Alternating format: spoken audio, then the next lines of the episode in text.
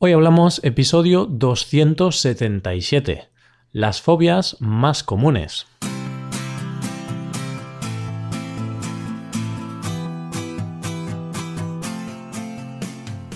Bienvenido a Hoy Hablamos, el podcast para aprender español cada día. Ya lo sabes, publicamos nuestro podcast de lunes a viernes.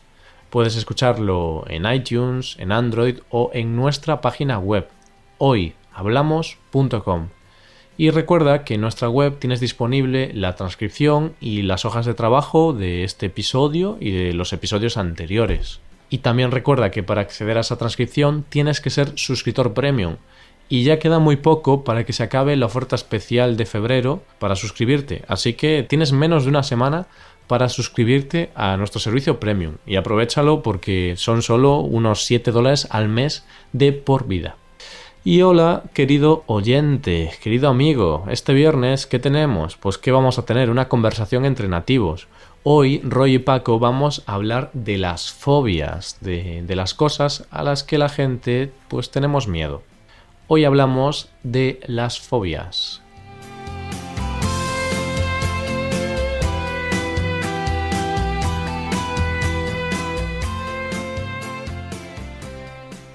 Hola, hola a todos. Ya estamos aquí, ya estamos aquí. Paco y yo estamos conectados. Entonces, si la fibra óptica funciona bien, si internet va todo bien, pues Paco está al otro lado y está conmigo. ¿Qué tal, Paco? ¿Cómo estás? Hola, hola, Roy. ¿Qué tal? ¿Qué tal, Roy, queridos oyentes? Estoy estupendamente. ¿Tú qué tal? ¿Cómo te encuentras? Hombre, yo muy bien, Paco. Muy lleno de vitalidad, muy feliz y encantado por estar aquí un día más contigo. ¿Y qué tal la semana, Paco? ¿Cómo ha ido esta semana? ¿Mucho trabajo? ¿Más relax? ¿Has hecho algo con la parienta? Bien, pues esta semana, nada, una semana normal, nada especial, nada diferente, liado un poco con, con las clases presenciales a través de Skype, ya sabes, las clases que ofrecemos a través de Skype. Y, mm. y bien, nada, nada extraordinario, no me ha pasado nada así a comentar. ¿Y a ti? ¿A ti qué tal? ¿Cómo te ha ido la semana? Pues a mí muy bien y de hecho tengo una novedad. Bueno, lo normal, lo de siempre, clases por Skype. Yo no doy clases presenciales porque como estoy en, en Vigo, no en España, pues oye, la gente en Vigo pues ya sabe español. Entonces... Bueno, también habrá algunos extranjeros, ¿no? Pero... Sí, sí, pero no sé, nunca, nunca lo he intentado. Prefiero, me gusta más dar por Skype, estoy ahí especializado.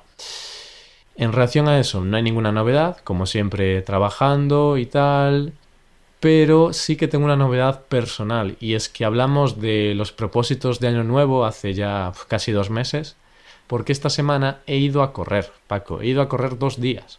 Bueno, bueno, qué sorpresa, no me lo esperaba. ¿Y tú, Paco, qué? ¿Has ido a correr esta semana o algún día? Esta semana he corrido las cortinas.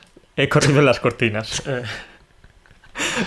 pero eso no cuenta. Eso no cuenta. He corrido las cortinas, pero esta semana, como he dicho, he estado un poco más uh, liado, pero la semana anterior sí que fui un poco...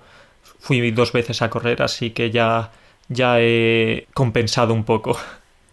Sí, bueno, fuiste a correr, esta semana corriste las cortinas, oye, hubo cosas de correr, hubo. Poco a poco. Y Roy, eh, ya que estamos, te quería comentar una cosita. Y es que en el mm. episodio anterior del viernes pasado hablamos de los Happy Shifters y también comentamos un poco de lo que habíamos hecho en San Valentín. Me preguntaste a mí qué había hecho y te conté, bueno, la película, cena romántica y tal. Y se nos pasó, se nos pasó porque algún oyente nos lo ha recordado. Se me pasó que básicamente no te pregunté qué hiciste tú. ¿Qué hiciste tú con tu pareja? Si hiciste algo especial, no sé, porque ya sabes que eres famoso y la gente quiere saber de ti. La gente quiere chicha, quieren saber sobre mi vida privada. Pues sí, se te pasó, ¿eh, Paco? Qué poco considerado, ¿eh? No me preguntaste sobre mi San Valentín. Fue, fue un fallo garrafán. un fallo. No sé, intentaré, como diría el rey, que no se vuelva a repetir. Claro, por supuesto. Pues realmente no hubo planes de San Valentín, en mi caso. No, mi novia y yo no celebramos esta fecha especial. Pero sí es cierto que mm, celebramos otra cosa, celebramos un aniversario. eh, pues juntos como pareja, celebramos un aniversario de que llevamos ya un tiempo juntos. Entonces fuimos a, a cenar por ahí, nada especial, ¿eh? Nada... Simplemente cenamos fuera. Algo muy simple. Vale, vale. ¿Y cuántos años lleváis? Pues seis, seis. ¿Lleváis seis años, sí? Se- seis meses. Ah, ¿Seis meses? bueno, vosotros celebráis ca- cada, cada mes, cada domingo es una, es una fecha importante para vosotros. Claro, claro. Somos millennials, Paco. Celebramos seis meses, ¿qué quieres? Pero bueno, es, es la primera vez que celebramos entre comillas, ¿vale? Porque realmente es una excusa para ir a cenar por ahí. No es que celebremos con regalos ni nada. No, no. Simplemente aprovechamos, mira, ya que cumplimos seis meses juntos, pues vamos a cenar por ahí. Pero ya te digo que no es nada especial, ¿eh? Es una excusa para salir de casa y tener un plan. Vale, vale, pues está bien entonces. Si no sois mucho de San Valentín, pues al menos que celebréis el, el aniversario. Aunque sea un aniversario tan cortito. Pero mejor eso que nada. Claro, mini aniversario. Sí. Mini aniversario. Nada comparado con, esas, eh, con esos aniversarios de boda o de plata. Pero bueno, poco a poco, todo se andará. Poco a poco, ¿no? Hay que ir sumando meses, Paco, y ya llegaremos al año, luego podemos celebrar otro año y sí, que sé que hay algunos oyentes, he hablado con algún alumno que celebra los 30 años de casados, ¿no? Uf, Uf. bueno, eso es mucho, pero a nosotros nos queda mucho camino por recorrer. Sí, seguro, seguro. Estamos convencidos de ello. Espero que mi novia no escuche esto. No, pero eso es bueno, ¿no? Eso es bueno. Eso significará que, que los cumpliréis juntos. Eh, sí, no sé. no sé si le gustará que, que hable de nuestra vida privada. No, sí, ella, ella es muy discreta. Bueno, Paco, eh, hablemos un poco del tema de hoy, las fobias. ¿Qué son las fobias, Paco? Por las fobias es ese miedo intenso, irracional muchas veces, que tenemos hacia algo. Mm, Unas personas tienen miedo de los animales, de las alturas, y otras personas simplemente no tienen fobias. No sé en qué grupo estás tú. Mm, Yo creo que no tengo ninguna fobia, porque evidentemente tengo miedo a algunas cosas, quizá, o no me gustan algunas cosas, pero no podría llamarlo fobia, porque fobia realmente es cuando es un miedo muy intenso, muy grande. No, no es que, uy, me da un poco de miedo, sino que realmente lo pasas muy mal, ¿no? Porque cuando tienes una fobia y te enfrentas a ese problema, te enfrentas a esa cosa a la que tienes miedo, eh, tienes unos síntomas físicos, ¿no? Lo notas en el cuerpo. Sí, lo notas en el cuerpo, lo notas también en la mente, es ese miedo irrefrenable, esa respiración anormal también, ¿no? Sí, sí, y sudoración también, es decir, sudas más de lo normal. Sí, taquicardia también, que ¿sabes qué es la taquicardia? Sí, sí, el, el- el corazón está ahí, boom, boom, boom, boom, Sí, boom, boom. cuando, cuando se nos acelera de forma anormal el corazón, los latidos del corazón, pues eso es taquicardia. Otros síntomas como escalofríos, temblores. Fríos. Sí, sí, sí, sí, sí, sí. Que tu cuerpo tiembla, así se mueve. uh. Sí, tienes bueno, una, una sensación que te entra y empiezas a temblar, vamos, de una forma extraordinaria.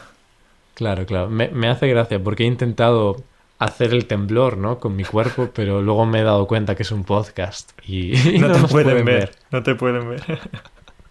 Yo sí que te he visto, pero no voy a comentar cómo ha sido tu acción porque ha sido un Me has poco... ignorado. Te he ignorado un poco, digo, mejor no comentar esto.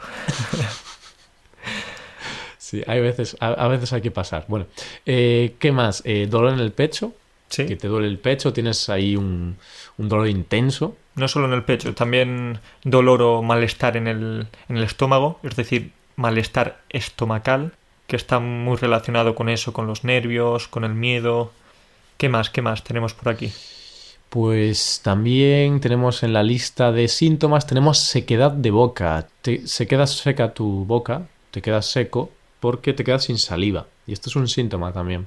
Sí, sí, sí. Otro síntoma como el enrojecimiento. Nos ponemos más rojos que un tomate. Eso es así. eh, No, en este caso no por vergüenza, sino por, por miedo. Es lo que pasa, ¿no? Con los pigmentos de la piel y estas cosas, que no voy a hablar mucho de eso porque no tengo ni idea. No te das Pero- el listo, ¿no? no. no voy a no voy a pasarme de listo, pero eso, que se pone roja la piel. Y otra cosa también, los mareos. Cuando te mareas, que, que parece que te vas a caer porque todo te da vueltas. Sí, no sabes muy bien dónde estás y ya con la cabeza también tenemos dolor de cabeza simplemente. Pues esos son los síntomas. Así que si alguno de nuestros oyentes, cuando veis algo que os da miedo y que no os gusta, pues tenéis este tipo de síntomas, no hay que tenerlos todos, con tener dos o tres, puede significar que tenéis una fobia, que realmente es un miedo muy intenso. Si realmente algo os da un poco de miedo, no es una fobia, porque fobia es cuando es muy extremo. Pero bueno, está bien saber estos síntomas para poder identificarlos. Entonces ahora Paco, hablemos un poco de las fobias más típicas. ¿Qué fobias me traes hoy? Pues te traigo, te traigo unas cuantas fobias. Algunas son muy comunes, otras menos, pero bueno, bien. Todos hemos escuchado hablar de, por ejemplo, acrofobia. ¿Sabes qué es acrofobia? Mm, realmente no lo sé.